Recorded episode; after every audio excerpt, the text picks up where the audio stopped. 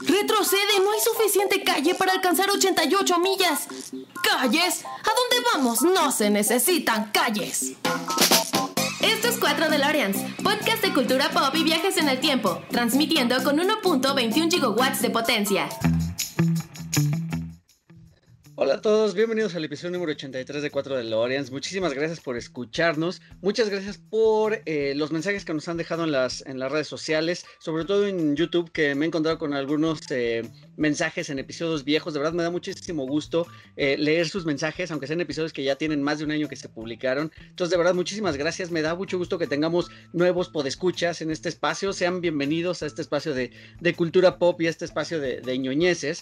Y pues nada, espero que todos se encuentren muy bien. Saben que seguimos en, plena pandemia, entonces de verdad espero que todos estén, estén muy bien. Cuídense mucho, sigan extremando sus precauciones y bueno, sean un buen superhéroe y usen su, su cubrebocas o su máscara. Y, más ahorita que está haciendo frío, ¿no? Y, bueno, precisamente el día de hoy vamos a hablar de, superhéroes en, en, una pequeña eh, serie que quiero yo hacer que eh, dedicada a otros superhéroes, porque siempre terminamos hablando de Marvel o de DC o de Batman o de Spider-Man o eh, en general, ¿no? De los Avengers, de los X-Men. Y, de pronto también eh, nos hemos dado cuenta que existe, eh, pues es que, es más bien un subgénero, ¿no? Ya del cine y de la televisión, los, superhéroes como tal. Y, bueno, pues para ello, para hablar más bien de este tema, nos vamos a, enfocar en unos superhéroes creados para la plataforma de Netflix, pero tomados también de un cómic. Y para hablar del tema, están aquí del otro lado de la pantalla, ellos los pueden ver. Por un lado está mi buen amigo Jorge. George, ¿cómo estás? Hola, hola. Pues aquí emocionado, eh, expectante y queriendo ya iniciar de este tema que me gusta mucho. Buenísimo, buenísimo. Pues bienvenido George de nuevo para hablar de superhéroes y de cosas ñoñas. Y del otro lado está mi compañero Miguel. ¿Cómo estás, compañero? Bien, bien, todo bien. Cada regreso, ya saben que cuando se pueda, aquí estamos para hablar de superhéroes y ñoñeces. Perfecto, no, me da, me da mucho gusto y bueno, primero que nada agradecerles su tiempo y agradecerles esta regrabación porque ustedes no están para saberlo, pero este episodio ya lo habíamos grabado previamente. Lo que pasa es que tuvimos algunos eh, pequeños problemas con el internet porque pues ahorita los chamacos están en la casa, están haciendo tareas, quiero pensar, o tomando sus clases en línea, o la gente simplemente está viendo precisamente la Netflix o el, o el Amazon Prime entonces este, está un poquito saturado y tuvimos algunos cortes. Entonces, eh, pues aquí amablemente mis invitados me están ayudando a regrabar este episodio porque de verdad que hubo bastantes, bastantes problemas. Eh, una disculpa, vos escuchas. Espero que ya pronto eh, la normalidad nos permita ya volver a juntarnos y volver a grabar en persona, porque pues siempre hace falta, ¿no? Este, hablar de frente y sobre todo sobre estos temas que nos gustan mucho. Pero bueno, por lo pronto vamos a hablar de este tema. Y este tema es, eh, ya lo estábamos eh, platicando en un momento, es, es este... Es, es, una serie de superhéroes lanzada por eh, Netflix, pero basada en un cómic. Vamos a hablar de la Academia de la Sombrilla o de Umbrella Academy, eh, que se lanzó en febrero del 2019 precisamente. hoy, el día de hoy vamos a hablar, esta, esta serie tiene dos temporadas en, Netflix, vamos a hablar exclusivamente en esta ocasión de la primera. Y este... Y bueno, es una, es una temporada que consta de 10 episodios, 10 episodios bastante, bastante entretenidos. Es una serie que ya lo comentábamos la vez pasada, me parece que es un poco adolescente en ciertos eh, sentidos. Eh, y bueno, eso tiene que ver mucho con el creador. El creador es Gerard Way, quien fuera líder y vocalista del grupo emo My Chemical Romance y, que publicó este cómic en el, en el 2007, ¿no? De Umbrella Academy. Y bueno, en eso se basó la productora de la N, no precisamente Nintendo, sino la otra N, para realizar esta serie. Que, creo que lo hizo bastante bien, ¿no? A diferencia del cómic, cómic que yo no he leído, pero aquí mis invitados tienen bastante conocimiento de, de él. No sé si George, George, ¿tú has leído el cómic? Eh, no he tenido oportunidad de leerlo completo. Alguna vez que fui a visitar a Chai, eh, que ya ha estado aquí en el podcast, eh, me, prestó, me prestó el cómic me dijo, léelo, está genial.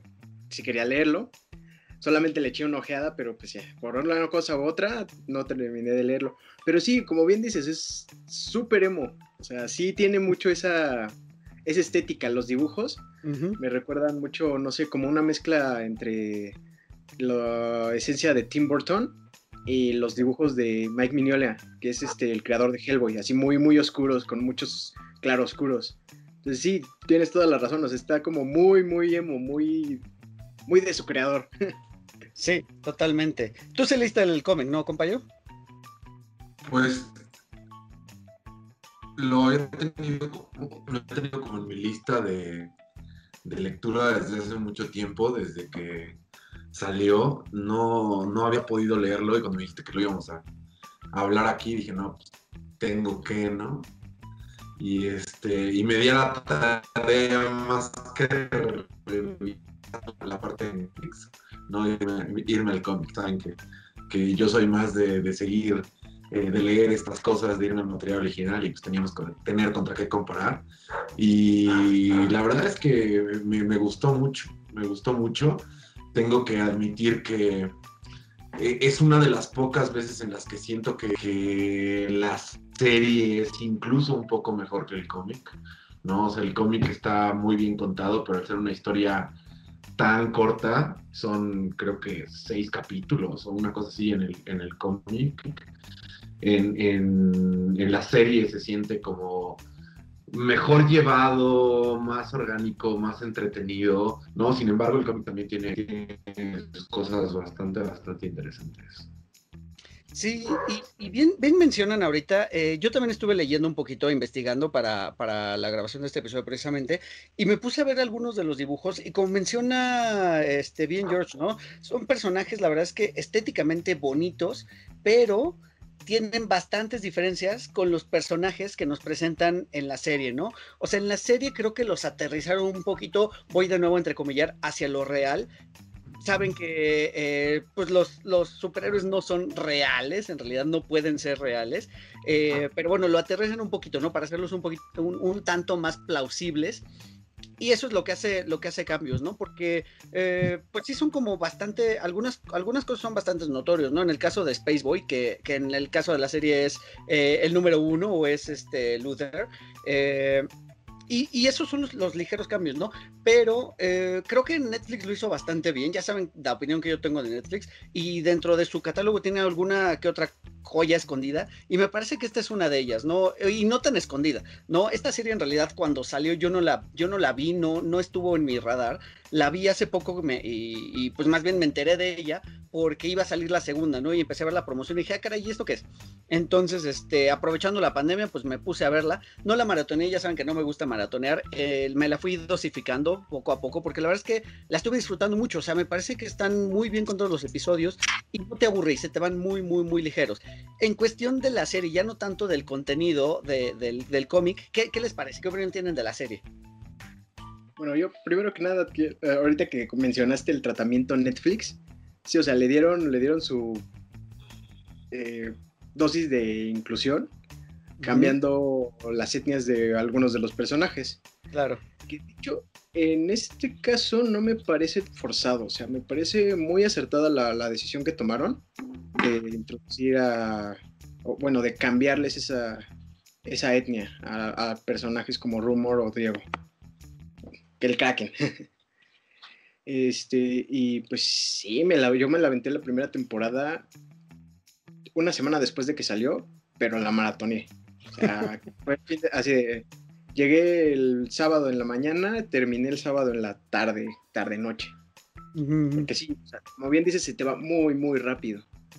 Y es muy dinámica. Esa es la ventaja que tiene este formato de, de serie, o casi, casi miniserie por el número de episodios. Claro. Muy disfrutable. A mí, a mí esa parte de la inclusión es una de las cosas que a mí nunca me ha terminado de convencer, ¿sabes? O sea, sin embargo, como bien dice George, en esta no, o sea, no molesta tanto, yo creo que una porque no es, no es una serie o, no son personajes tan conocidos y, y dos porque al menos en esta serie la inclusión no impacta tanto en el desarrollo de la serie, ¿no? O sea, cuando de repente hacen este tema de inclusión para, para sentir como que estamos reflejando, no sé, aquí no tiene tanto que ver que ahora ella es negra, al menos no en la primera temporada, y que el otro es latino y cosas así. Eh, no, no, no, impacta tanto, entonces esa parte de la inclusión, el que le hayan cambiado la etnia, no, no se siente tan, tan extraño, ¿no? Este, y hace mucho sentido con el, con el hecho de que pues son niños al azar que, que nacieron por circunstancias eh, que no sabemos, ¿no? Y bueno, e, en ese sentido es lógico que pues sean de diferentes etnias, que sean de diferentes partes, ¿no? Que no todos sean blanquitos y güeritos, ¿no? Entonces es una de las cosas que no, que, que, que cambia, pero que no es, no es molesta en ese sentido. Y, que se siente, se siente bien, se siente lógico de, de, de cierta manera que pueda suceder esto, ¿no? Sí, sí, totalmente de acuerdo. Y mucho tiene que ver con el origen de los personajes como tal, ¿no? Eh, muy rápidamente, para quienes no la hayan visto, les vamos, hoy, hoy les vamos a hacer todos los spoilers posibles. Entonces, si les interesa The Umbrella Academy, porque la verdad es que es algo que, que estuvo en las listas de lo, de lo más importante de Netflix durante varios, eh, pues varias semanas prácticamente. Y son de esas eh, series, por eso insisto en que no sé cómo se me fue la primera, porque sí le hicieron muchísimo ruido, ¿no? Le, o sea, sobre todo esta segunda también le hicieron bastante ruido y incluso había parabuses y espectaculares y cosas por el estilo, ¿no? Y en la primera creo que también lo hubo, entonces no sé por qué se me fue, se me fue así, ¿no? Que, adelante. Miseric, Miseric. No, es, es, que creo que creo que es una de las cosas por las cuales como que vale mucho la pena de repente hablar de este tipo de series eh, creo que, ya lo hemos platicado en este mismo espacio, estamos demasiado acostumbrados a la, a la parte heroica de, de, DC, de Marvel, ¿no? Estamos muy acostumbrados a los superhéroes convencionales, a todos los arquetipos y estereotipos que conocemos de, de todos ellos. Y de repente cuando salen este tipo de series, como puede ser eh, Umbrella Academy, como ahora salió eh, La Vieja Guardia, que también está basada en un cómic, uh -huh. eh, The Boys, todo este tipo de cosas, pareciera o, o, sentimos que es algo que es algo como más de lo mismo, ¿no? Que va como a este público infantil, aunque, aunque la parte de DC y Marvel han como dejado un poco de lado este tema de, de, de dejar de infantilizar tanto a los superhéroes. Uh -huh. No, esto es, son, son otro tipo de historias, ¿no? Que, que, de repente platicar de ellas como, como lo hacemos aquí de repente, ¿no? Y, y, y, analizarlo un poquito más a detalle para que gente que a lo mejor como tú en su momento no se dio la oportunidad de, de verla por X o por Y, pues se den cuenta que hay, hay, hay formas de contar este tipo de historias que, este, heroicas que no necesariamente son acá el, el, el, superhéroe que es galán y es todo bueno y, y todo malo, sino uh -huh. empezar a entrar a superhéroes más o, o, personajes más complejos. Creo que algo de lo que tiene Umbrella Academy es que los personajes de alguna manera tienen un poco más de trasfondo de lo que de repente vemos, eh, por ejemplo, no sé, con Iron Man, ¿no? Bueno, sí, Iron Man y su corazón de metal y todo, pero mucho, mucho hemos hablado aquí del malo de Malolandia, ¿no? Pero también con el tema de los superhéroes pasa mucho al revés. Es bueno porque es bueno y se acabó. Y, claro. y, y un poco lo que tiene Umbrella Academy y, o este tipo de series que ahora estamos como viendo que se están adaptando, es que, que entras más como a la psique de los personajes y como bien dices, los personajes se sienten un poco más reales en el sentido de que, de que los problemas que tienen, el origen de, de, de, sus poderes, la historia que tienen impacta más en la manera en la que, en la que ellos se desenvuelven como héroes, ¿no? Y eso me parece que es bastante entretenido e interesante de ver. Claro. Sí, no, no, no, totalmente de acuerdo. Y ahorita que hablas sobre eso, sobre una manera más madura de ver a los superhéroes, lo hace muy bien, por ejemplo, The Voice, ¿no? The Voice, que es otra eh, serie, pero esta es de Amazon Prime y que me gustaría que habláramos después en otro episodio. Eh, e igual en esta miniserie que, vamos a titular Los Otros Super. Eh, porque The Voice creo que también vale muchísimo la pena, ¿no? Nos mete en un mundo donde está más normalizado el superheroísmo como tal y, y tienen, esos personajes tienen ese trasfondo, ¿no? Y, y si es de una manera como más madura, mucho más gráfica y 100% más adulta, ¿no? The Voice, por ejemplo, es algo que no le vas a poner a un niño menor de 15 años, por ejemplo, ¿no? O menor de 13 años, ¿no? Y creo que The Umbrella Academy, The Umbrella Academy, a pesar de lo complejo que son los personajes, están, creo que muy bien escritos y sobre todo muy bien adaptados y llevados a la pantalla.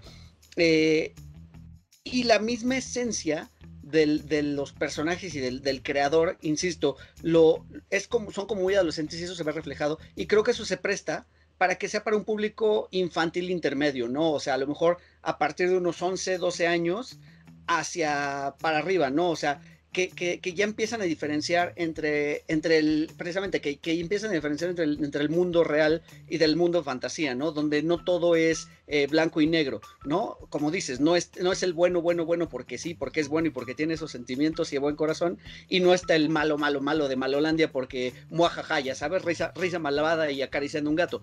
Eh, creo que, eh, exactamente, o sea, creo que Umbrella Academy lo hace muy bien y se ve, se ve bien reflejado en este momento, ¿no? Y regresando de nuevo al origen, no sé si a ustedes les pareció, pero para mí es imposible no compararlo con los X-Men por cómo está conformado este equipo. No sé si nos quiere hablar un poquito, George, de ese inicio de cómo se conforman estos. Ah, no sé, amigo. O sea, sí, sí tiene paralelismos, pero justo lo que decía Miguel. Los X-Men sí son así de, ah, sí, sí, somos los buenos, buenos, buenitos. Y Javier es así de, ah, sí, este es, yo voy a ser como su papi sustituto y los voy a querer mucho, mucho, mucho.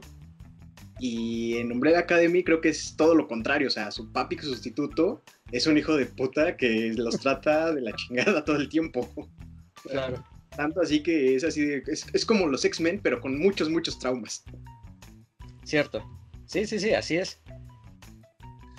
Sí, eh, y es un poco como, como el qué pasaría, ¿no? Si, si, si Magneto con esta visión este, globalifórica y extrema que tenía al principio en los cómics, ¿no? Hubiera formado los hombres X al principio, ¿no? O, o un poco lo que nos dejaron de ver de, de, Apocalipsis o los que conocen un poco más el cómic como esta visión más de somos superhéroes y, y el predominio de la raza, un poco como por ese lado, ¿no? Entonces, este... Eh, me parece más como una especie de sátira que un paralelismo, ¿no? Uh -huh. Una especie de sátira hacia, hacia lo que verdad hubiera pasado, ¿no? O sea, ¿qué, ¿qué, pasaría si de repente, no sé, tu hijo, güey, resultara con poderes, ¿no? ¿Qué harías? O sea, realmente todos tendríamos la conciencia de guiarlo por el camino del bien, o de repente... No, estoy pensando en Blackburn. Ajá, o sea, o, o, o hasta qué punto ¿sabes? Tratarías de torcer un poquito la, liga, ¿no? Y aunque estos no son, no son malos per se, tampoco algunos de ellos son como un modelo a seguir, ¿no? Entonces, o sea, creo que esa parte está interesante de, de, de, de este tema, ¿no? De, o sea, él no los ve como sus hijos, ¿no? O sea, eh, en el episodio perdido platicaba George precisamente de esto, o sea, tanto los deshumaniza que ni nombres les pone, ¿no? Correcto. Sí, es una cosa curiosa. Sí, no, no, no, totalmente de acuerdo. Y creo que es muy, muy interesante eso, darle otro vistazo a los superhéroes. Ahorita mencionaba George muy rápido Blackburn, eh, que es precisamente esto, ¿no? Que, que es, es, este niño que igual, es que pasaría si, que, si Superman eh, no, no, fuera bueno, no, no fuera este personaje bueno. Eh, tenemos a este niño que aterriza en una granja y hace todo lo contrario a Superman, ¿no? La película después se convierte ya en un, este, como en un thriller un poquito medio slasher. Eh, la verdad es que está entretenida, no es de las mejores películas, pero creo que es un buen enfoque. Y, y bueno, es, es cierto, ¿no? Voy a hacer una pausa tantito en este momento, porque ya les dijimos que vamos a hablar con todos los spoilers, entonces eh, les decía ellos un momento, si no lo han visto, vayan a verle, regresen a este episodio, porque creo que vale muchísimo la pena que no les spoilemos las sorpresas y los giros de tuerca, porque son como bastante, bastante interesantes. Bien, habiendo dicho esto, entonces sí, eh, continuemos lo decías bien, ¿no? Y lo decía George en el episodio anterior, ¿no? Estos personajes son prácticamente son siete superhéroes y le voy a poner entre comillas el superhéroes porque nunca los vemos como tal, ¿no? O sea, los vemos muy, muy poquito y sobre todo es como en la Personas presentación. con habilidades diferentes. sí, sí, exacto, exacto, exacto, exacto, con habilidades diferentes en, en, el, en, en la, toda la extensión de la palabra, ¿no? En el amplio sentido de la frase, sí. Así es, completamente. Y, y bueno, pues estos niños nacen, este señor millonario excéntrico los adopta, ni siquiera los adopta, los compra, ¿no? El punto es que los compra. Ahí está el spoiler. Muy bien, bien sí, por eso. Corten, vayan a ver. Y nos vemos de regreso. Así es, ya en este episodio tenemos gran producción. Ya ven qué bueno que lo estamos repitiendo. Oigan, y si no, se nos están escuchando en formato de audio, vayan a, a, YouTube para que vean que ahora sí tenemos muchísima producción. Ok, no, no tenemos muchísima producción, pero bueno. No, sí, ve, ve la producción. Me traje la, mi escena favorita. Ah, por supuesto, ahí está George con la escena favorita que es la del baile en la mansión. Y este, y bueno, compra a estos niños y los entrena para ser precisamente superhéroes, ¿no? De este señor que no conocemos sus intenciones, en realidad es un señor bastante misterioso, eh, que, primer spoiler, eh, fallece, ¿no? Y eso es motivo de la reunión de nuestros superhéroes porque eh, a, él los, a él los educa para ser superhéroes cuando son niños eh, hay una escena muy emocionante, lo cual mencionaba yo la vez pasada, es la mejor escena de ellos demostrando sus poderes, ¿no? Creo que es una gran, gran introducción. Sí, definitivamente. De hecho, algo que no mencioné en el episodio perdido es que esa escena originalmente iba a ser como la primera escena de pelea en los cómics, que estaban, pues, esa escena se desarrolla en la Torre Eiffel, la Torre Eiffel es robada y se le salió de presupuesto. Dijeron, ah, bueno, animamos a Pogo y todos los demás efectos que necesitamos o hacemos la escena de la Torre Eiffel y se decantaron por eliminar la escena de la Torre Eiffel y hacer esto un robo en un banco donde los siete niños este, demuestran sus habilidades para detener a ese grupo de, de maleantes. En una escena muy bien musicalizada, por cierto. Totalmente, totalmente, totalmente. Y este. Y, y, es como una manera muy inteligente de introducir a los personajes, ¿no? A final de cuentas. O sea, creo que, creo que en algún punto eh, de repente las historias fallan en. Eh, o en profundizan demasiado en la historia del personaje. O, o, se toman demasiado tiempo en enseñarnos cómo aprendieron a usar sus, sus poderes.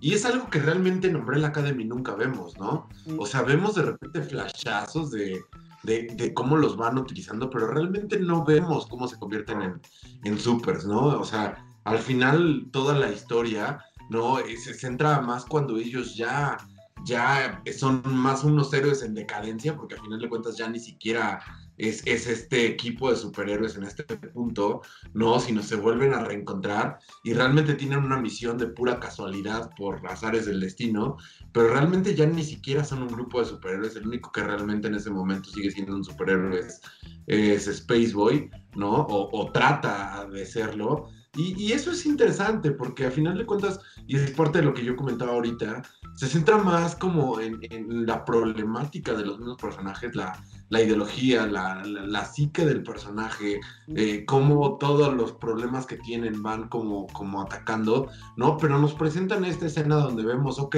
a ver, tienen, tienen poderes. Y, y aparte es curioso porque creo que desde, por ejemplo, la película de Deadpool 2, eh, han empezado a explorar, han, empezado a volverse más creativos con el tema de los poderes, ¿no? O sea, eh, con, Deadpool 2, cuando está en la escena de Domino, ¿no? Que está relatando los poderes de Domino y dice, ay, suerte, eso no es un superpoder, no, no es nada cinematográfico. Y, lo ves en la pantalla y dices, güey, o sea, que, qué buena imaginación para hacer esto, ¿no? Y, y Umbrella Academy tiene eso, o sea, realmente, o sea, que más allá de Space los demás, pues no tienen como que poderes tan, tan llamativos, ¿no? Que si tú te los imaginaras a nivel de, de la, de, de, una producción, de, de, una película, una serie, no, no, no hay como mucho de dónde sacarle, de dónde sacarle carnita, y sin embargo aquí, pues te lo presentan y, es interesante, ¿no? Y es curioso porque, por ejemplo, ¿no? Que, que está muerto. Que, es el que tiene un poder más llamativo en el sentido de que pues, le salen los tentáculos y todo este asunto, ¿no? Pues está muerto, no lo volvemos a ver, ¿no? Y es como el que podría ser como visualmente más atractivo, ¿no?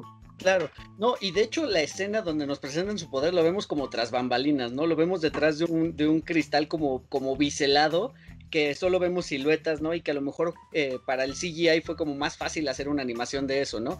Y este, y bien, bien, bien lo dices, o sea, fuera, fuera de número uno de Spaceboy o Luther, como se le conoce aquí en la serie, que su superpoder en realidad es ser como, como tener fuerza sobrehumana, ¿no? Y este, y básicamente eh, bueno, después sufre una transformación por un accidente que hubo, que hubo ahí, lo vemos ya un poquito más, de por sí él, es físicamente grande, lo vemos ya con esta como tipo botarga de, de, de, superhombre, ¿no? Y después ya nos vamos enterando que en realidad pues tiene como parte de simio, ¿no? En, su ser. Y, y, bueno, y es que el actor, por ejemplo, insistió, es como muy, muy grande físicamente, lo vimos en Game of Thrones, como, como Deacon, el Deacon Tarly, que en realidad está bien tonto en Game of Thrones, pero aquí, este, bueno, lo vemos como el número uno, como el líder, entre comillas, y su trauma es precisamente ese, ¿no? Que trata de, finalmente de demostrar siempre por qué es el, número uno. No, y bueno, eh, retomando lo que decía Miguel hace rato, definitivamente estos superhéroes no entrarían a los Avengers. Uh, en los Avengers no, no, tendrían cabida. Y eso es lo interesante de los personajes, ¿sabes? Porque, como bien dice, están retomando habilidades que dirían, así que encontrarías en un post de Facebook de así, este, ponme un punto y te pongo un superpoder inútil, así, casi, casi. uh -huh.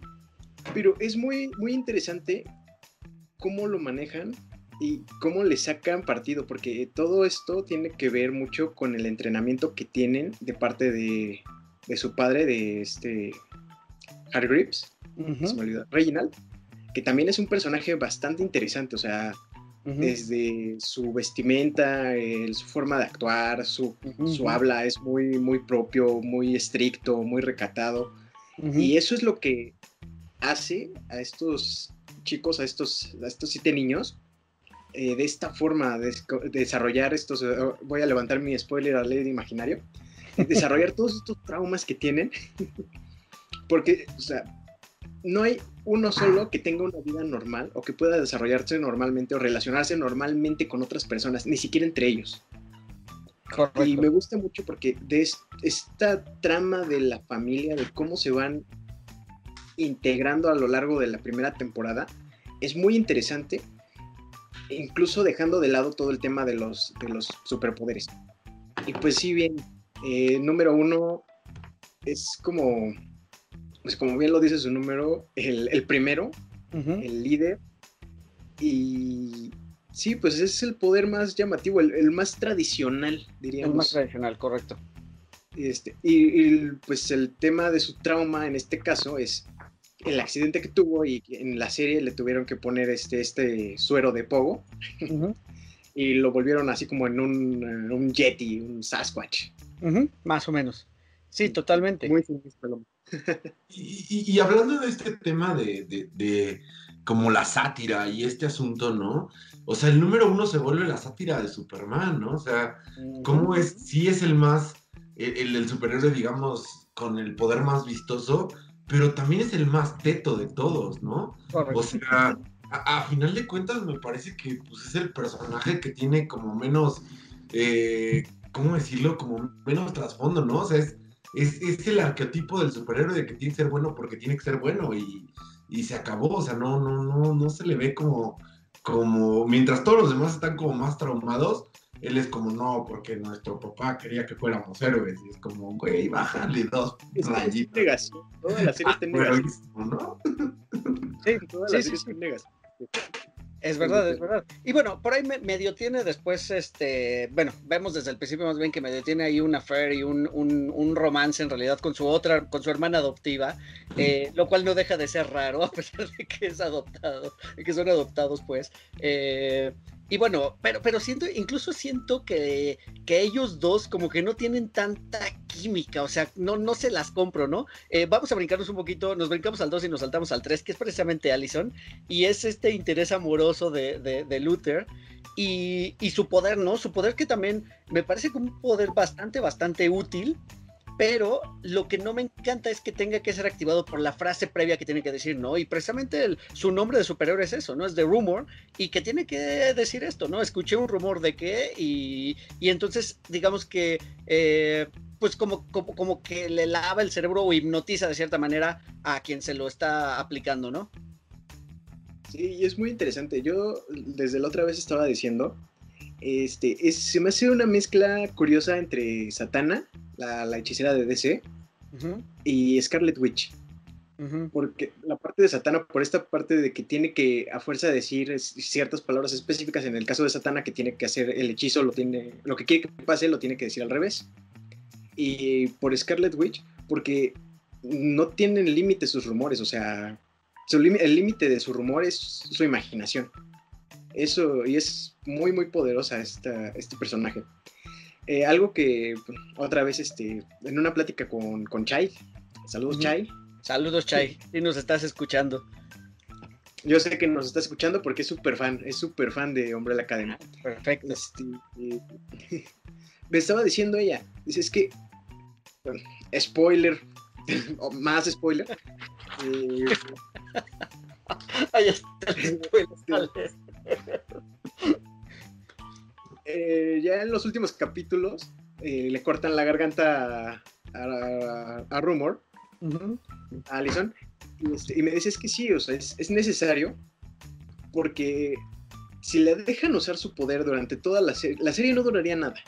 Primero tiene este problema porque eh, toda su vida se basa literalmente en rumores, o sea, eh, a donde está en, ese momento de su vida, cuando muere su padre adoptivo, llegó ahí porque rumoreó todo lo que quiso e hizo lo que quería. Y pues tiene este conflicto con su esposo de que pues no sabe si él también está rumoreado y la descubre rumoreando a, su hija para que se calme, entonces ese conflicto la hace que deje de usar su poder y lo vuelve a usar ya hasta el final para tratar de arreglar la situación. Y es cuando viene este, este evento de que le cortan la garganta. Pero si lo hubiera usado desde el principio, no creo que hubiera durado tanto. O sea, igual y se hubiera resuelto en dos rumores, ya. Correcto. Y, y, y, déjame nada más que te interrumpa tantito, compañero, pero decíamos la, en el episodio pasado, ¿no? Que no la culpo por haber utilizado el poder con su hija, porque la verdad es que el Sprinkler es un higadito y es una berrinchuda, entonces yo haría lo mismo, yo no me enojaría contigo, además de que ella, la actriz, es bastante, bastante guapa. Adelante, compañero. No, pues sí, ¿no? O sea, es parte de lo que, de lo, de lo que hablábamos la vez pasada, ¿no? Ahí, ahí lo curioso es cómo lo descubrió, ¿no? Porque, o sea, en la escena inicial los vemos, los vemos bastante chicos, ¿no? O sea, que, tienen 10 años, 8 años, cuando, no sé, o sea, pero adolescentes no son. O sea, todavía son, son niños, ¿no? Y, es, ¿cómo, ¿cómo, lo descubrió? Pero, pero creo que ese es uno de los aciertos, es lo que les decía ahorita al principio, ¿no? O sea, el no meternos tanto en cómo entendieron, cómo fue, cómo forjaron su vida como héroes, sino, a ver, o sea, partamos de la premisa de que tienen este poder y, vayamos desde ahí, ¿no? O sea, y, eso es una de las cosas que, creo que en algún punto ya lo habíamos platicado tú y yo, y creo que, creo que lo platicamos aquí, que también a veces se agradece, o sea, se agradece que respeten esta esencia de los cómics. Yo, yo lo decía en, en un episodio anterior, donde los cómics tienes mucho tiempo como para, para ir explicando esas cosas y no necesitas detenerte a, explicar todo desde el número uno, no decir, a ver, así lo entendieron, no, vas, vas, descubriendo cosas. Y creo que eso es lo que hace muy bien la serie con, con, personajes como, como Allison, ¿no? Donde, bueno, ese es su poder, ¿cómo lo aprendió a usar? Pues no importa, ¿no? O sea, te van dando así como algunos eh, tips, ¿no? De, de, de, de qué cosas fue haciendo de de dónde vienen sus traumas, de a dónde tiene el alcance de lo que hace, pero realmente no necesitas saber como mucho de decir, ay, güey, ¿qué, fue lo primero que hizo, no? O sea, evitó que le dieran unas nalgadas, güey, o, que no la castigaran, no sé, ¿no? Pero, pero se vuelve muy interesante, ¿no? O sea, que, tienen los poderes y ya partes en un punto donde dices, así es, o sea, eso es lo que tienen y, y de ahí empiezas a construir. Claro, no, no, no, totalmente de acuerdo. Y sabes qué, que creo que lo hacen eh, muy a manera de lo que hizo a lo mejor Spider-Man Into the Spider-Verse, ¿no? Eh, Spider-Man Into the Spider-Verse es otra historia de inicio de Spider-Man de alguna manera, ¿no? Y lo, lo, peor es que lo vemos cinco veces, ¿no? O no lo peor, sino lo mejor, porque lo hacen de una forma muy creativa, ¿no? Entonces hacen ligeros collages y, este, y te van aventando mi inicio fue así, mi inicio fue así. Y, y, cada vez que tenemos un reboot de alguna, ah, de alguna licencia, de alguna...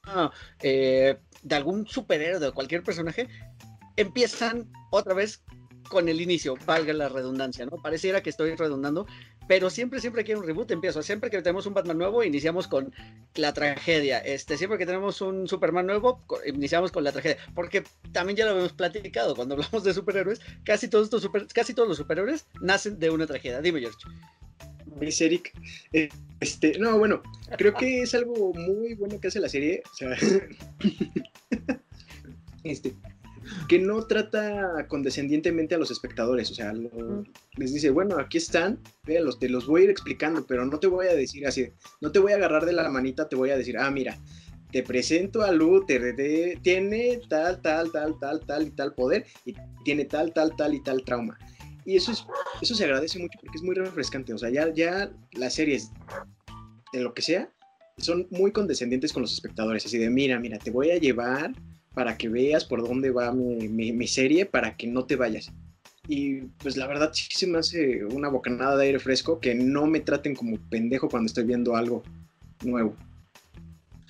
Y, y, y, y, yo creo que también responde mucho a este, a este tema de la nueva manera que tenemos de consumir series y las nuevas generaciones, ¿no? O sea, definitivamente las nuevas generaciones no podrían ver eh, las caricaturas que nosotros veíamos, ¿no? Y esperarse tres partidos para que pudieran recorrer una cancha de 100 metros para poder tirar a gol, ¿no? O sea, nosotros nos aventábamos tres capítulos en lo que Oliver, güey, así recorría toda su vida para, para anotar un gol. no, no, no, o los caballeros del Zodíaco, ¿no? Sí, bueno, estás hablando, por ejemplo, caricaturas que nosotros, creímos, crecimos como, como Dragon Ball, pues son doscientos y pico de episodios, güey. O sea, ningún niño ahorita se va a reventar una serie de 200 episodios, ¿no? Y, y, y, y nosotros como adultos, o sea, embona muy bien con el hecho de que las nuevas generaciones no pueden mantener la atención tanto tiempo y nosotros ya no tenemos el tiempo para dedicarle 200 episodios a algo, ¿no? Entonces, pues también tienen que dejarse de, de, esa condescendencia, o sea, yo no podría maratonear una serie de 200 episodios y si no la puedo maratonear no la voy a ver, o sea, no, no, no, no voy a dedicar razón. Si no, hay, si no hay tiempo para verlo, ¿cómo, ¿cómo One Piece sigue teniendo seguidores? O sea, son más de mil capítulos. Nadie puede ver eso. O bueno, no entiendo cómo pueden ver eso. Estamos en el 991 del manga. Todavía no llegamos al mil. Claro, claro, claro. No, o sea, y me imagino que hay gente que tendrá a lo mejor dentro de sus horizontes, no sé qué tan fácil sea cumplirlos o no, reventársela por segunda vez, ¿no? Darle una segunda vuelta.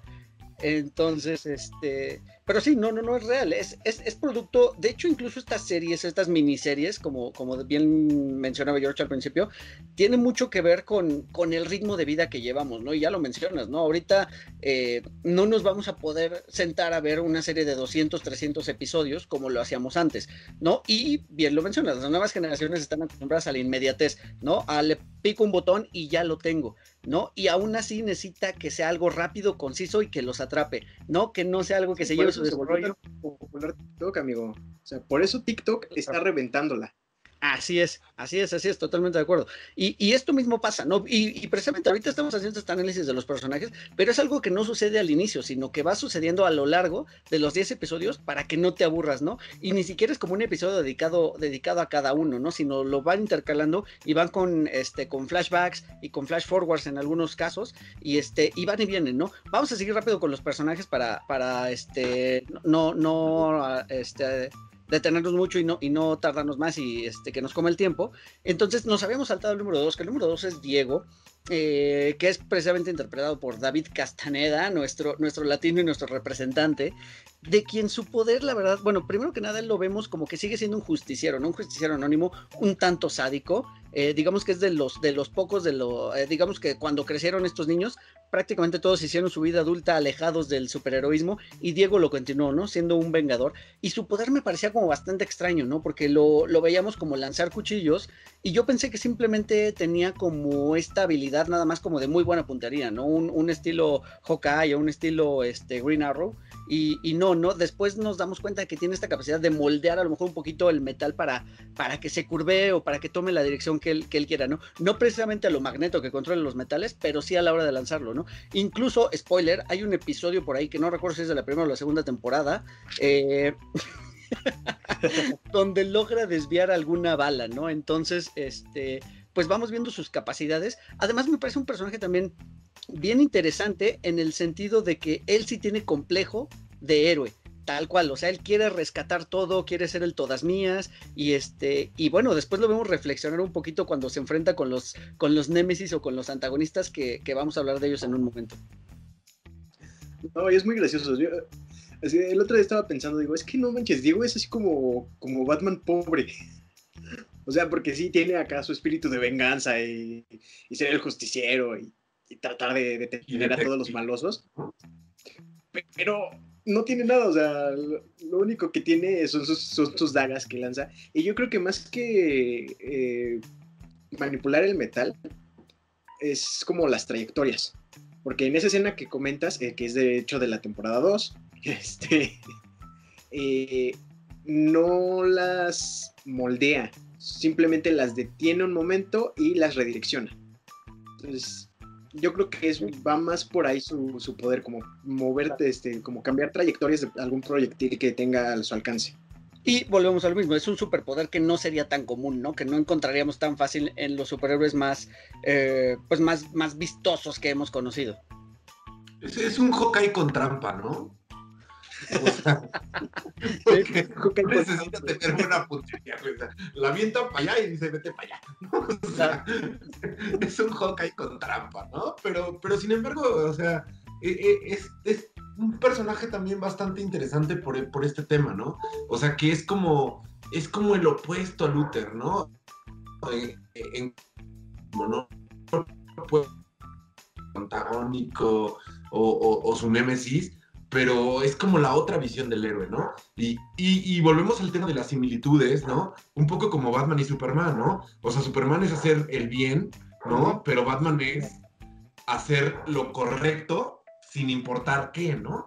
Y, y, eso es un poco Diego, o sea, Diego es, no, no, no está pensando en hacer cosas buenas, está pensando en cómo, o sea, como el, el bien mayor, ¿no? O sea, no parece que tenga reparo en matar a gente, no parece que, le importen mucho estas cosas, ¿no? Y, y, como que se complementan muy bien el número uno y el número dos, y no creo que sea casualidad que sean número uno y número dos, ¿no? Porque no, no es la primera vez que vemos este tipo de personajes como, como Leonardo y Rafael, ¿no? O sea, Superman y Batman, ¿no? Es, es, una dupla, es algo muy, muy utilizado en el mundo de los, de los héroes y la ficción, ¿no?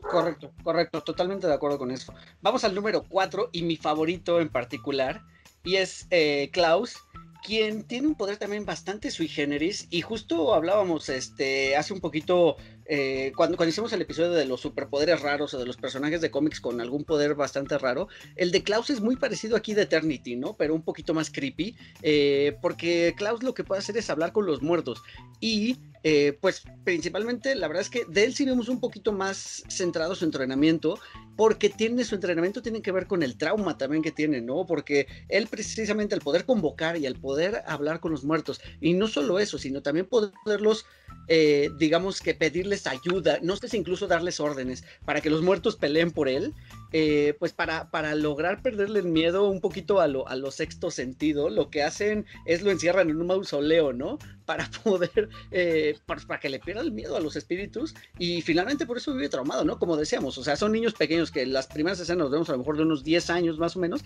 imagínatelo encerrado en la oscuridad de un mausoleo rodeado de gente muerta y, este, y, y, esto se ve reflejado ya en su vida adulta, ¿no? Porque en su vida adulta ya es un junkie de primera que precisamente lo que, lo que necesita para para calmar eso y para no ver a los espíritus es estar pero puestísimo de drogas, ¿no? De, lo que sea o de alcohol. Y sin embargo, aún así, para mí es de los mejores personajes. O sea, me parece increíble cómo está desarrollado y su historia de amor que implica un viaje en el tiempo, me encanta. O sea, la verdad es que es, algo que me gusta un montón de este, de este, de este señor llamado Klaus. Sí, la verdad es un muy buen personaje. Y pues eh, regresando un poco a lo del entrenamiento, pues ahí se ve mucho la disciplina que les pone este Reginald, porque a todos, con todos fue así de, rudo, pero a nadie, eh, de nadie, de ninguno, el poder era tan choqueante como el de Klaus, porque imagínate, o sea, eres un niño pequeño y te encierran en un mausoleo N cantidad de horas al día, porque ese es tu entrenamiento, o sea, sí, sí está medio gacho.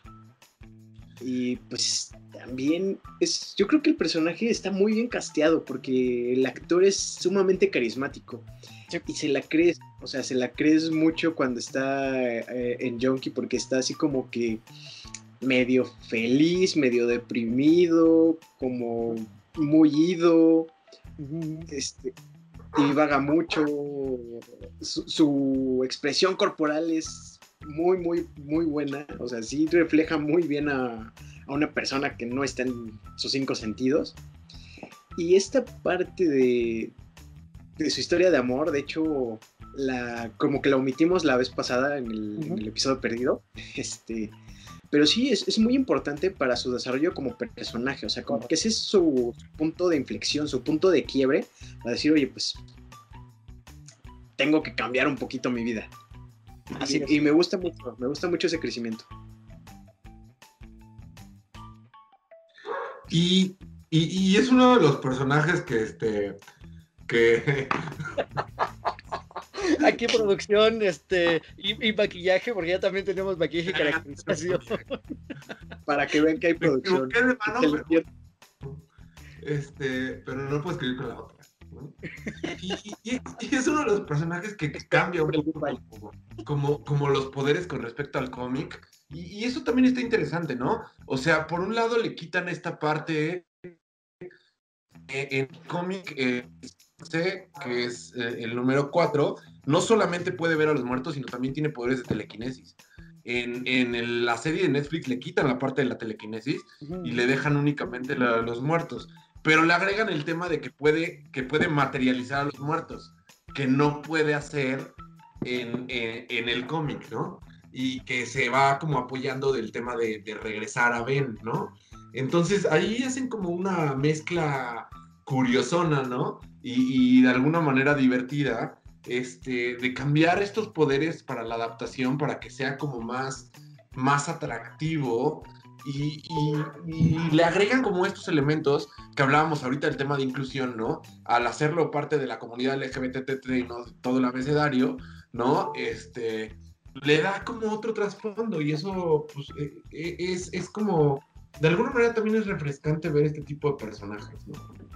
Claro, sí, no, no, no, este, y, creo, creo en realidad también que lo hacen muy bien con su contraparte, digamos, con su pareja, que es el número 6, ¿no? Ahorita nos vamos a brincar al 5 porque el número 6 es precisamente Ben, como mencionamos al principio, ¿no? El, chavito muere a cierta edad, nunca nos explican cómo ni por qué, y, y, finalmente regresa en forma de fichas, o más bien en forma de espíritu, acompañando a Klaus. ¿No? Eh, y, son un, dúo al estilo Viruta Capulina, este, el Santo y Blue Demon o el Gordo y el Flaco, ¿sabes? O sea, se complementan muy bien. Ahí tenemos el otro tatuaje. Y este, y, e incluso ven en forma de espíritu, sigue siendo determinante para la importancia que tiene Klaus alrededor de la, de, la historia, ¿no? Y cómo va, cómo va a inferir en, el desarrollo de la trama como tal, ¿no? Incluso hasta el punto donde, donde Klaus tiene un viaje astral, que es algo que me encanta cuando, cuando está a punto de morir de un pasón y, este, y, llega de pronto al, cielo, ¿no? De cierta manera, o a la antesala del cielo y se le aparece Dios y en vez de que salga Morgan Freeman, es una niña de, en bicicleta, ¿no? Lo, cual me parece extraordinario y volvemos a lo mismo, la creatividad que tuvieron también o la visión que tuvieron los creadores y los productores para poder reflejar todo esto, ¿no? No, sí, definitivamente. Eh, eh, ben es, es que, es, que Ben es el Pepe Grillo de, de Klaus, definitivamente. se vuelve su conciencia, se vuelve su moral. Y pues como toda buena persona, no le haces caso a tu conciencia y tratas de ahogarla en alcohol y en drogas. y sí, es, es, un giro interesante porque ya, o sea, estamos súper acostumbrados a que es o este ser invisible que está más allá de nuestra comprensión, o Morgan Freeman, siempre, siempre, Dios es Morgan Freeman, ya. De hecho, incluso este, cuando muera Morgan Freeman lo van a poner en, el lugar de Dios, ya, ya está dicho. Y, aparte la, otra cosa curiosa con el tema de Ben, que ya nos saltamos al 5, ¿no? Pero bueno, sigamos con el tema del 6, es, es que es, es, es, interesante cómo al personaje que parece ser el más centrado de todos, ¿no? No sé si es porque no alcanzó una edad lo suficientemente madura como para poder estar loco como todos los demás, ¿no? Pero el más centrado de todos es el que mata, ¿no? Y es el que de alguna manera como, como que tiene menos, menos relevancia, digamos, directamente en la historia. Sin embargo, pues va acompañando a Klaus en esta, en esta travesía, ¿no? Para pues, que Klaus no se nos vaya de un pasón, ¿no? O, o irle aconsejando. Entonces se vuelve como, como un, dos en uno, pero que, que, al mismo tiempo pareciera incluso que no es como que sea, sea Klaus y Ben, sino pareciera como una dualidad de esta personalidad de Klaus. O sea, a mí, a mí hay momentos en los que siento que, que, que fuera la misma persona, pero como esta escena del, del, bueno y del diablito bueno y el angelito, el angelito bueno y el diablito malo, ¿no? O sea, esta interacción que tienen de repente me, me, me parece como eso, ¿no? O sea, como la dualidad en la personalidad de, de, de, Klaus, de lo que puede ser contra lo que es en cuanto está drogado o, o se concentra, ¿no? Correcto. Interesante. Voy a la Fight Club. Correcto. Así es, totalmente, totalmente. Diría y... el meme de Toy Story genial, premio doble. y, vamos a regresarnos ahora sí al número 5 y quien creo que es el como el favorito de muchos, o eso es lo que he escuchado, que 5 es precisamente un personaje que no tiene nombre, simplemente es 5. Y lo chistoso de este es que es el único que no vemos como adulto, ¿no? O sea, lo vemos como niño, lo vemos un poquito de adolescente, eh, hace cierto berrinche, viaja al futuro hasta un punto donde queda atrapado en un apocalipsis del cual no puede regresar. Y, ya después este, vemos como un poquito su desarrollo y cómo de pronto de la nada, en el, de hecho en el primer episodio vuelve a aparecer, ¿no? Pero en vez de aparecer como este personaje de, creo que estuvo 45 años atrapado en el futuro, eh, en vez de regresar como un anciano, que sí lo vemos de hecho como anciano en, eh, en algunas este, escenas, eh, regresa de nuevo en, en, el cuerpo de un niño de 13 años. Entonces aquí creo que es muy curioso esta, esta situación y volvemos al mismo, apelar a al buen criterio de, del creador y de los y, y, de los productores, del director y en este caso del, del, actor, ¿no? Porque lo hace muy bien porque volvemos a lo mismo, es un niño, un adolescente de 12, 13 años que está interpretando a un adulto mayor, ¿no? Entonces los contrastes se ven bastante, ¿no? Porque pues es un niño actuando como adulto y siendo refunfuñón y regañón y este y, queriendo ser el líder porque es el de mayor edad, eh, aunque físicamente no lo aparenta. No, sí, es súper gracioso. De hecho, de nuevo, la verdad, muy bien casteado. De hecho, pues todo, todo el elenco está muy, muy, muy bien casteado. Este, pero sí, es, es, es, un personaje muy, muy interesante porque es un adolescente con traumas que viajó al futuro y quedó medio loco porque estaba medio en un naufragio y se enamoró de un maniquí al estilo del náufrago con Wilson. Uh -huh, y después se volvió un sicario viejo que regresó a su cuerpo de adolescente, pero nunca terminó de desarrollar su personalidad porque estaba totalmente solo y enloqueció. Entonces, o sea, también es, es también es difícil. Sí, no, no, no, y perdón que te interrumpa, pero es que suena difícil así como lo estás explicando, pero es algo que, que, agarras de volada en la serie, o sea, que, y que lo das por hecho, ¿no? Y que es lo que platicaba Miguel al, al inicio, ¿no? Nos, y, y, también tú lo decías, ¿no? Ya no es condescendiente, simplemente pasan las cosas y te deja que las, que las normalices, ¿no? Y esto pasa con esta explicación, ¿no? Parece, pareciera muy complejo, pero no lo es, ¿no? O sea, ya cuando lo ves, lo, lo, lo adoptas muy rápido como, esto es lo que está pasando, y listo.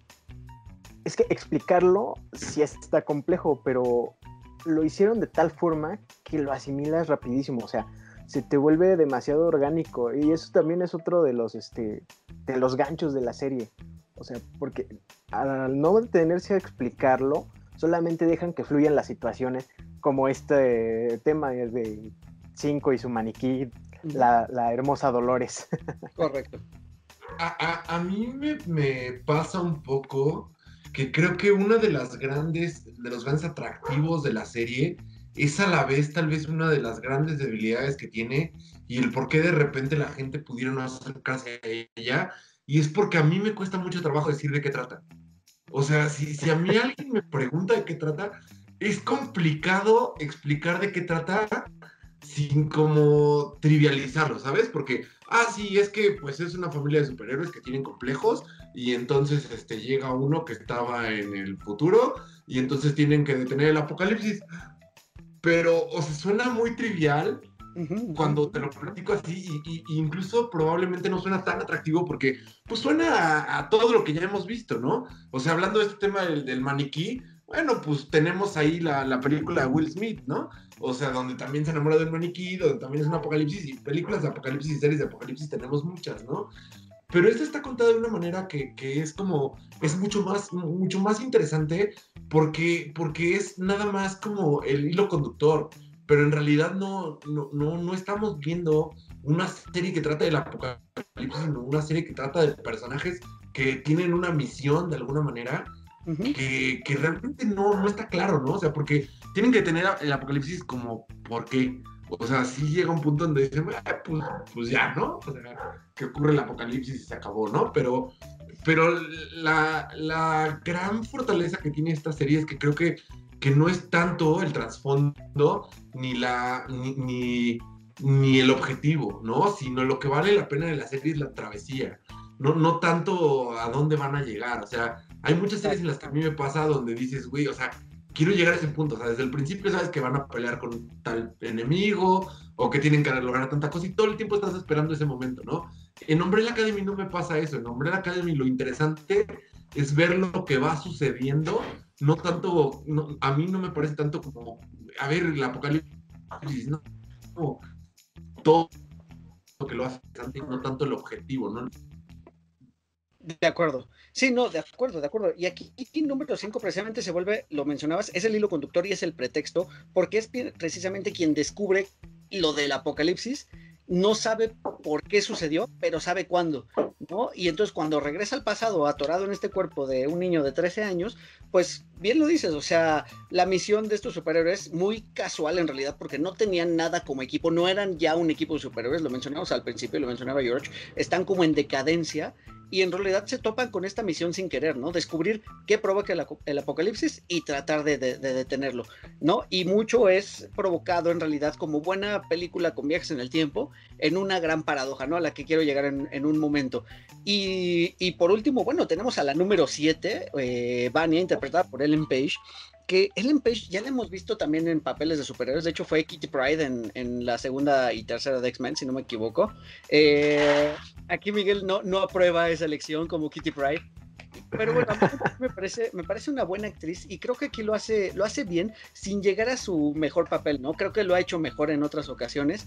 Y bueno, finalmente también como, como parte de la historia, bueno, pues Ellen Page es el, el, el, patito feo, ¿no? De esta, de esta historia, porque finalmente nos la presentan como una persona común que no tiene poderes.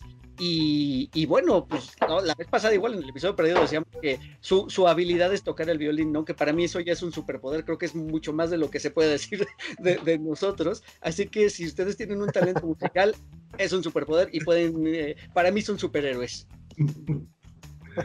Bueno, como decía la otra vez, no es el número 7, es el número Vania. su, familia la, detesta, la desprecia. Y empezando por este, Sir Reginald, la, trata casi casi como apestada, le dice, órale, este, así como cuando Lisa va a la casa de su enemiga, que están haciendo anagramas y eh, Lisa no, no, sabe cómo hacerlos, le dice, ah, bueno, toma una pelota, bótala, así le dice Reginald. Dice, ay, toma un piano, toma un violín, tócalo. Pero, ah, bueno, y todo esto genera un resentimiento enorme en Vania. ¿Por qué? pues obviamente ves a, todo, ves a todos tus hermanos, hermanos, entre comillas, este, entrenando, pasando todo el tiempo, pasando el tiempo juntos, y tú relegada hacia un lado. Y el tatuaje. Ah, sí, también. El tatuaje. Y, tú relegado hacia un lado, o sea, estás fuera, o sea, eres parte de la familia, pero estás fuera de la familia. Y eso es lo que la orilla a, hacer su, su libro despotricando contra cada uno de sus familiares, pues porque era lo que le hacían sentir, o sea, tampoco se puede culpar tanto eh, que lo haya hecho porque pues solamente expresó lo que sentía de una forma creativa porque no podía hacerlo directamente con sus familiares y por eso terminan odiándola aún más. Incluso en la reunión, en el, este, cuando van a hacer el funeral, le, le preguntan que si va a escribir un segundo libro sobre eso. Claro. Es como nuestra Vania Nu- Niurka Marcos y su verdad, ¿no? O sea, ella cuenta la historia desde su punto de vista, ¿no?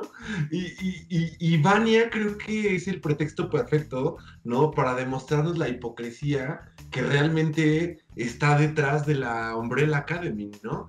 Porque a final de cuentas, ¿no? Y, y, y, y- y hablando del tema, este, es, es como sí quiero que sean superhéroes y sí quiero que todo el mundo lo reconozca, pero no. O sea, tú eres demasiado poderosa, entonces ahí vamos a dejarte, ¿no?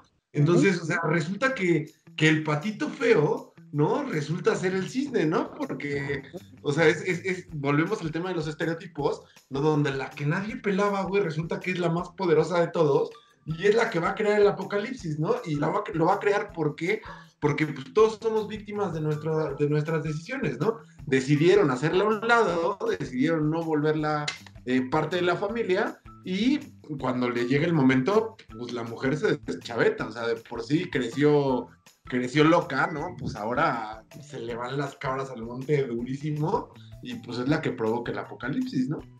Claro. No, No. y regresando a. Perdón, amigo, adelante. Este, regresando a Reginald, o sea, un hombre tan metódico, tan este, escrupuloso, tan eh, con esa, ¿cómo se- eh, pues sí, o sea, eh, Disciplina. tan de digamos, horarios, Ujú. Tan disciplinado, exactamente. Un hombre con esa disciplina que no, teniendo a Vania que no la puede controlar, prefiere hacerla hacia un lado. O sea, si no puede controlarlo, lo elimina, literal. Y es lo que hizo con Vania. O sea, dice, no, no puedo, tú no, tú no eres entrenable, básicamente. Y por eso fue que es que hace este, pierde, entre comillas, pierde sus poderes por un rumor de Allison.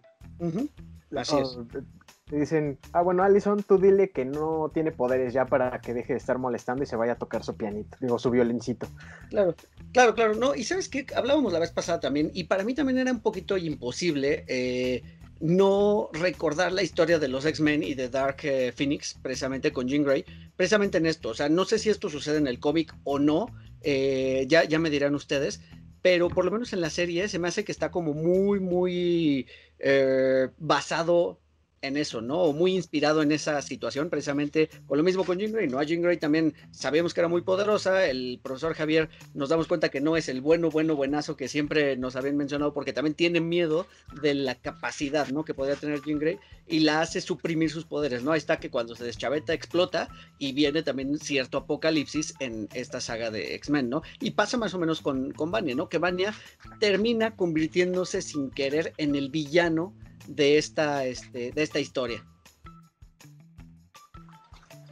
Sí, hablando, hablando de este tema de los paralelismos, ¿no? O sea, creo que en ese punto sí, sí, este, se parece mucho a esta, a esta historia de Jean Grey, ¿no? Y, y, Vania que, digamos, desde el tema de- del cómic a la serie sí cambia un poco como, como su historia. En el cómic, efectivamente, al menos hasta la parte que yo he leído, no es, no es Allison la que, le, la que la convence, sino simplemente pues, está empastillada. Y a- al final, no es, es una banda extraña, no este personaje que ahora nos muestran que es como un rechazado, sino es una banda, una orquesta, ¿no? Que la recluta para acabar con el apocalipsis, que se, se encargan de como investigar eh, todos estos, como gente con superpoderes le encuentran a ella y dicen, ah, pues tú eres la que va a, a ayudarnos a provocar el apocalipsis, más como a un estilo de, de sectarios, ¿no? O sea, como sin ninguna razón en particular, sino acabemos con el mundo y se acabó y la operan como para que recupere sus poderes y entonces en ese momento acaba con el mundo, ¿no? Pero aquí está como, como más interesante el hecho de jugar con los poderes también de, de, de Allison, ¿no? De, de, de demostrarnos cómo fue que, que de alguna manera la medio volvieron loca, ¿no? Que, que la hizo eh, que, no me parece que haya despotricado tanto en el libro, ¿no? Sino como contar como el otro lado del superhéroe. Y creo que, creo que de eso se trata toda la historia, ¿no? O sea, estamos viendo como el lado heroico de ellos, pero al mismo tiempo vemos todos los traumas que, que, sufrieron y creo que, que eso se refleja muy bien en la trama y nos lo centran hablándonos del libro, ¿no? Pero cuando te están hablando del libro que ella escribió y de cómo están enojados por el libro que ella escribió, pues me parece que, que un poco el mensaje es, están enojados por el libro que escribió, porque a final de cuentas la gente se da cuenta que no son los superhéroes que todo el mundo pensaba, ¿no? O sea, que realmente tuvieron una infancia bastante compleja, ¿no? Que, que realmente todos están bastante, bastante, bastante dañados eh, mentalmente, ¿no? Y los deja mal parados o, de alguna manera como que eh, mella un poco su, este, su posición heroica ante la gente, ¿no? Creo que eso es un poco lo que les molesta, ¿no? Tanto el hecho de que, ella lo escribiera, sino de que todo es cierto. Creo que eso es lo complicado, que todo es cierto. Sí, totalmente. Y, bueno, ya para finalizar con, el equipo, digamos, de superhéroes, tenemos por un lado a Pogo. Pogo, que es este simio que puede hablar y que es como más humanoide en realidad, como, como muy inteligente, que tuvo también cierto desarrollo, que incluso se vio favorecido por, este, por algunos experimentos que hizo Reginald Hargraves con él, eh, y que es un simio que a lo mejor, y lo hablábamos la vez pasada, ¿no?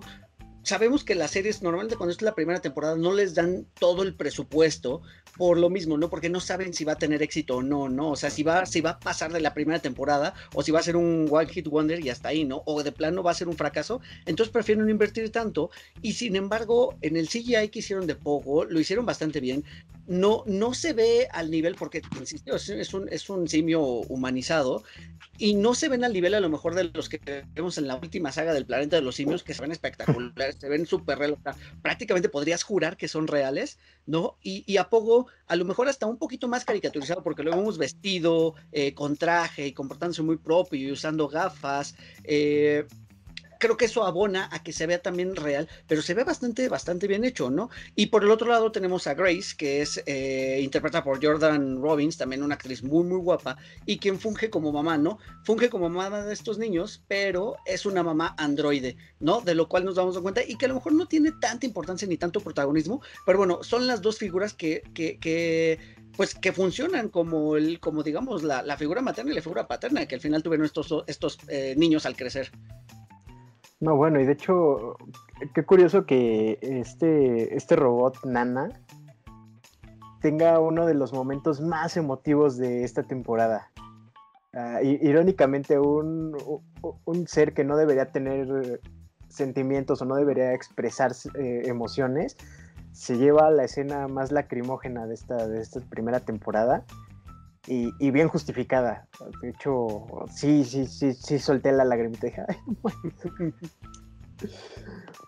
Eh, eh, y pues poco, poco es, es interesante. es como una mezcla. O sea, sí es figura paterna, pero es así como el Alfred extraño de, de Reginald. sí, cierto es.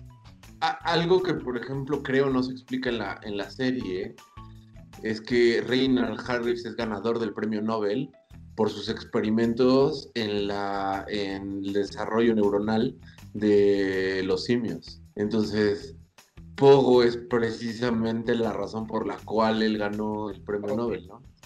experimenta con él, lo hace que se vuelva un simio consciente y, e inteligente y pues ya lo usa como su, como su Alfred. Claro. Y papá sustituto, ¿no? Porque parece más el papá que, que, que, Sí, Así es, así es, la verdad es que sí. Eh, y mira, fíjate, esto está, está bien interesante porque sí, o sea, de hecho, en esta temporada no nos lo muestran, eh, pero pues sí lo muestran en el cómic, ¿no? Entonces es interesante conocer ese transporte, pero volvemos a lo mismo, o sea, está como ahí está y allá tú si lo aceptas o si requieres esa explicación, ¿no?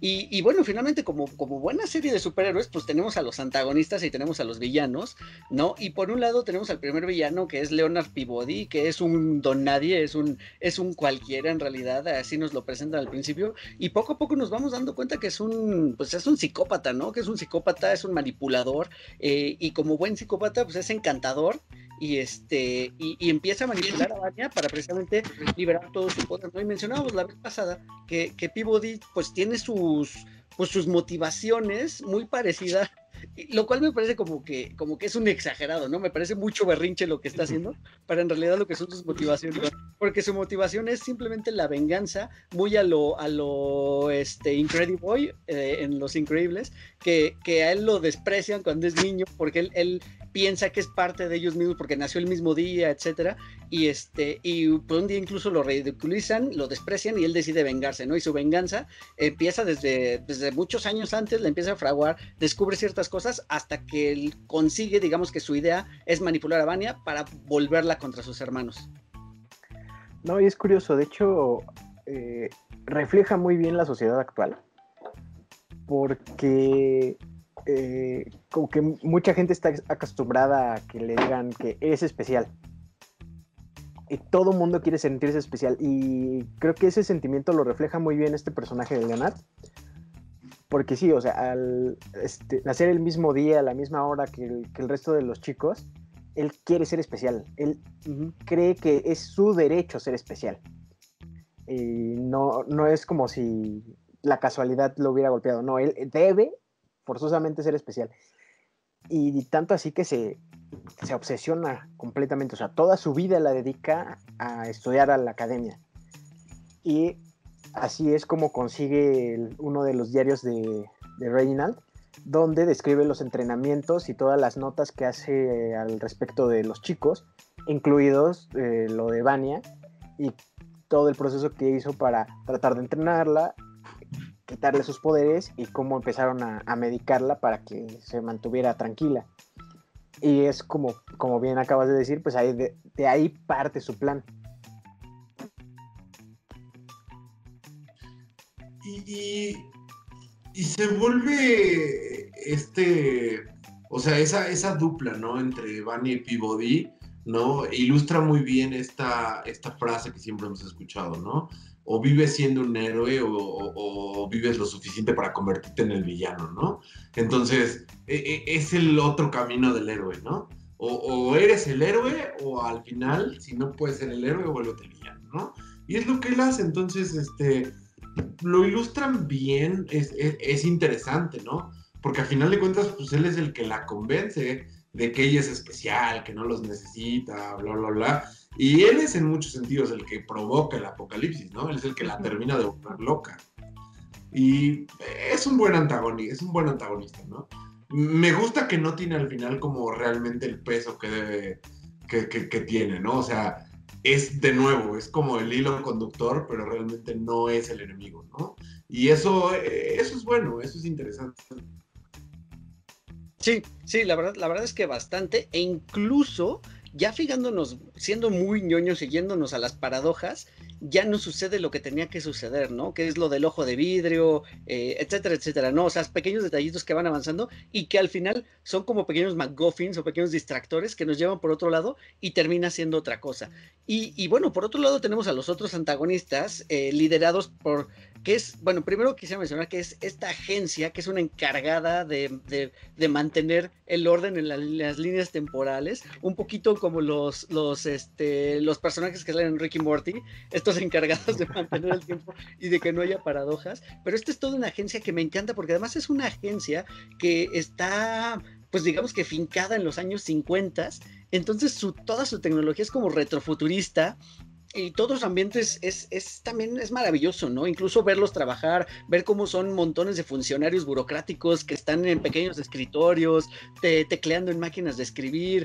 Eh, la verdad es que eso, me encanta, ¿no? Y bueno, están liderados por The Handler, la encargada, otra también actriz también bastante guapa y bastante atractiva y quien lo hace muy bien, o sea, tiene un personaje bastante fuerte, ¿no? O sea, es lo que se necesita para ser un líder de una agencia con tanta importancia, ¿no? Que es mantener el orden de las cosas en el tiempo. Y bueno, esta agencia lo que tiene que hacer es que, pues si el apocalipsis tiene que suceder, tiene que suceder sí o sí, ¿no? Y, así como es el apocalipsis, hay sucesos históricos que tienen que pasar para que el, tiempo siga su curso y no se creen eh, líneas temporales alternas, etcétera.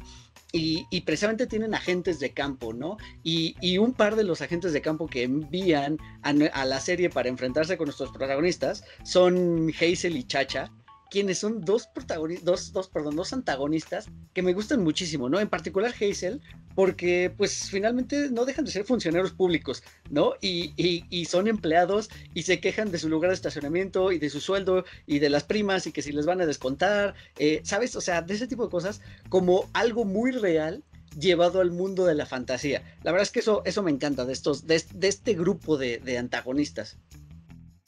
Sí, definitivamente. O sea, si eres Godín y tienes que reportar viáticos o has viajado, cualquier, cualquier, con cualquier situación, te, identificas con Hazel y Chacha cuando se están quejando, porque es, muy graciosa esa dinámica que tienen al principio, que se están quejando de, ah, sí, la, vez pasada era más grande el lugar donde nos hospedamos, y cosas así.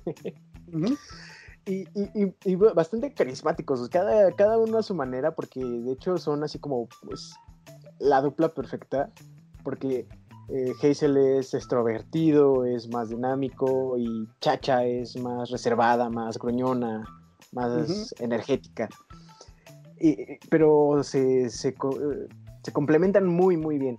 Y es este, muy interesante ver cómo, por un lado, están tratando de acabar con los protagonistas con los que ya te encariñaste, pero al mismo tiempo te vas encariñando con estos antagonistas que, son bastante, bastante carismáticos. Totalmente. No, y además, además eh, nos comentabas, Miguel, ¿no? La vez pasada que son, o sea, digamos que el cómic o la primera saga de los cómics no aparece en estas, esta agencia, ¿no? Y no aparece como aparece aquí, ¿no? Sino sí hay cambios como importantes. No, no aparece la agencia, aparecen unos agentes que van a, atacar a número 5 en un café pero realmente no se menciona.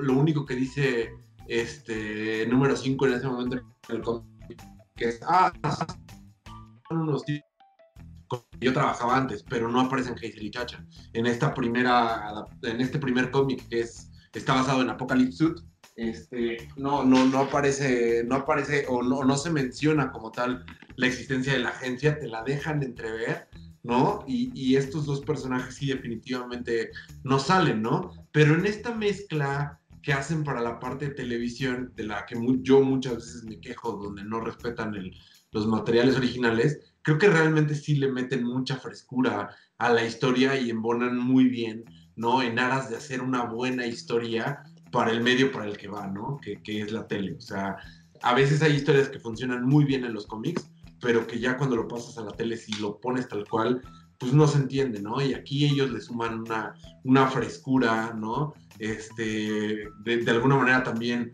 hacen algunas veces de, comic relief en algunos casos sin, sin ser personajes tontos, ¿no?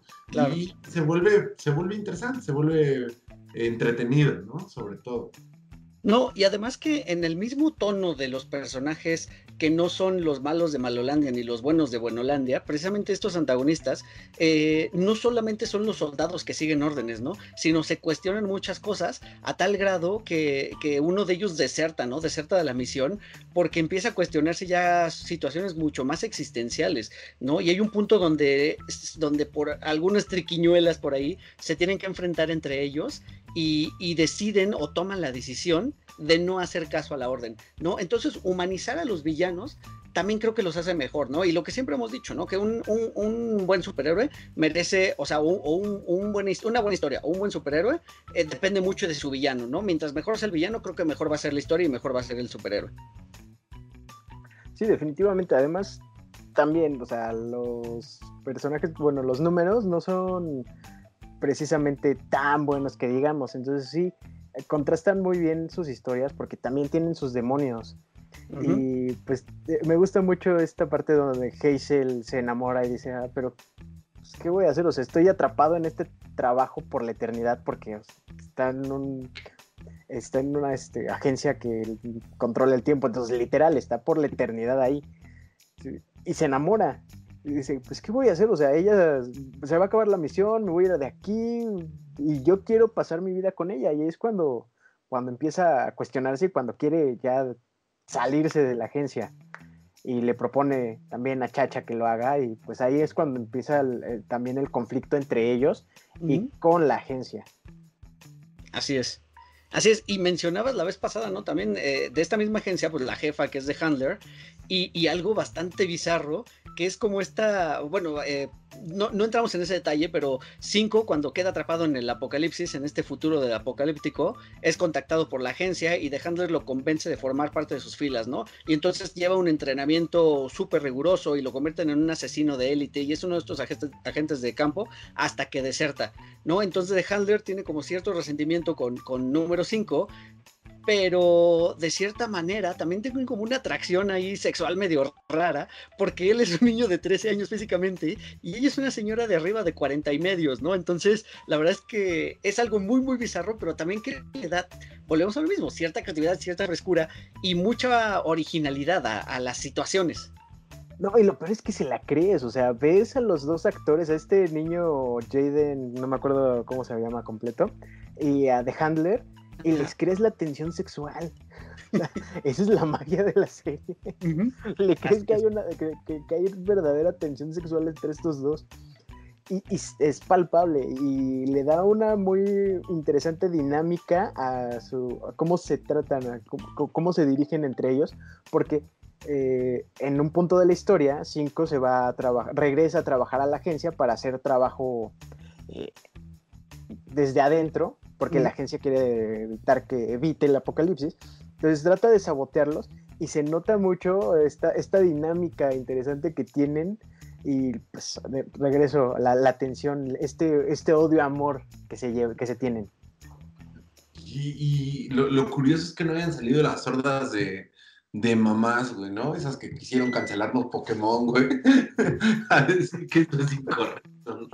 Pero este, pero sí, sí se ve muy, muy, muy, muy bizarro, ¿no? O sea, una señora con un niño, o sea, eso claramente es pedofilia, pero no sé, está muy, pero, pero da situaciones muy divertidas.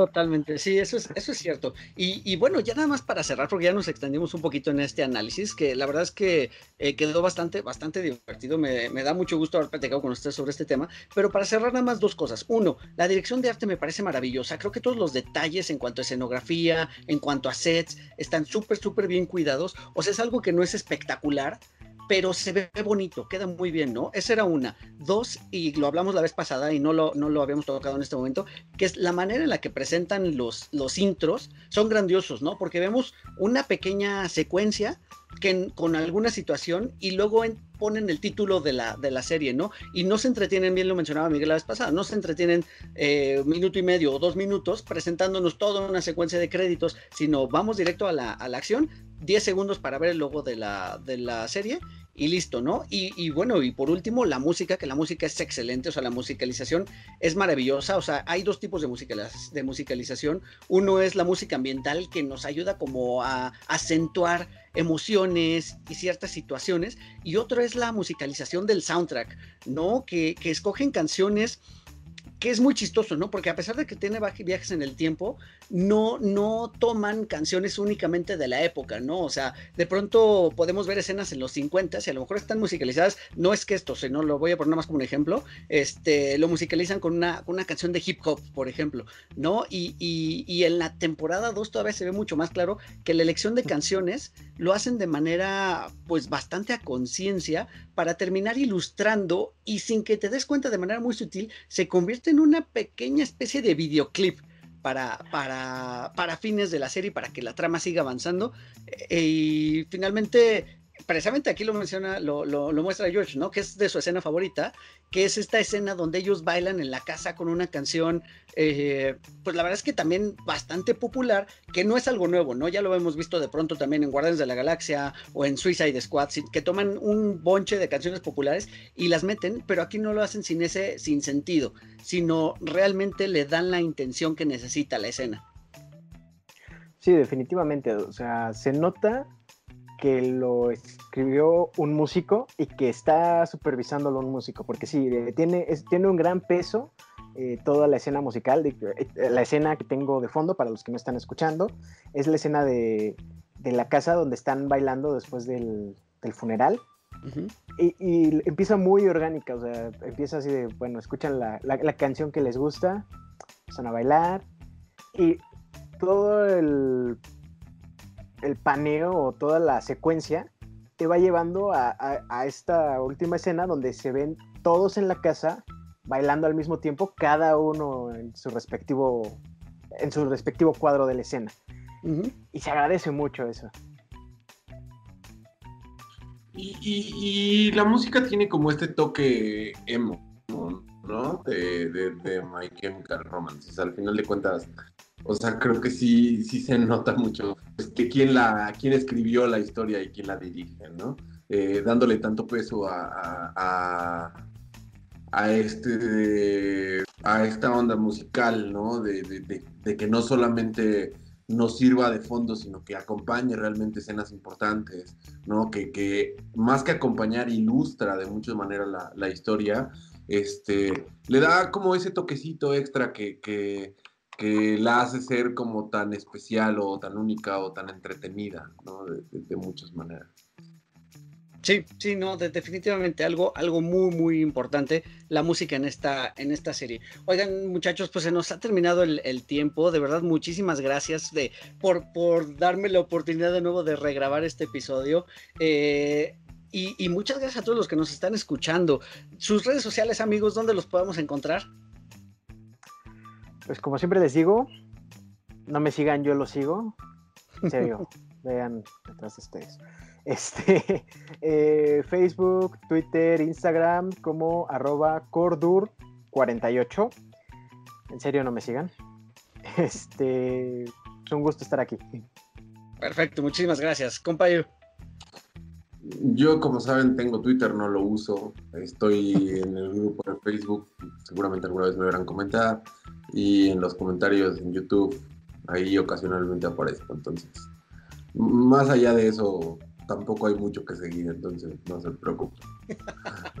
Perfecto. Bueno, pues ya saben las redes de 4 de Lorenz, 4 con número de Lorenz, así como se escucha. Yo soy Eric Motelet, arroba Eric Motelet en todas las redes sociales. El micrófono está abierto, si quieren venir a participar, ya saben que me mandan un mensajito y nos ponemos de acuerdo para hablar de cualquier tema de, de cultura pop, desde alguna película, de alguna serie este, incluso libros, algún cómic, nos, ponemos de acuerdo y hablamos de ello. Igual, si quieren que hablemos de algún tema, este, a lo mejor a ustedes les da pena, pero les gusta escuchar y quieren que, hablemos de algún tema eh, y que demos nuestra más humilde opinión, pues también las opiniones están ahí. Eh, déjenos un, like, eh, si ven esto en YouTube, déjenos un like en el video, es muy importante para que se siga compartiendo, ¿no? Y para que esté como, como en la visión de los, de, de, más gente, ¿no? Y que esto siga llegando más gente y la comunidad siga creciendo. únanse al grupo de 4 de Lorenz en Facebook también para Y bueno, pues sigan todas las redes eh, y pues vean The Umbrella Academy. Así es que nos escuchamos el próximo martes. Adiós a todos. Bye. Pueden encontrar a 4 DeLoreans en Spotify, iTunes y YouTube. Conducción y concepto, Eric Motelet. Voz en off, Poli Huerta. Siguen escuchando 4 DeLoreans porque el próximo martes voy a enviarlos de vuelta al futuro.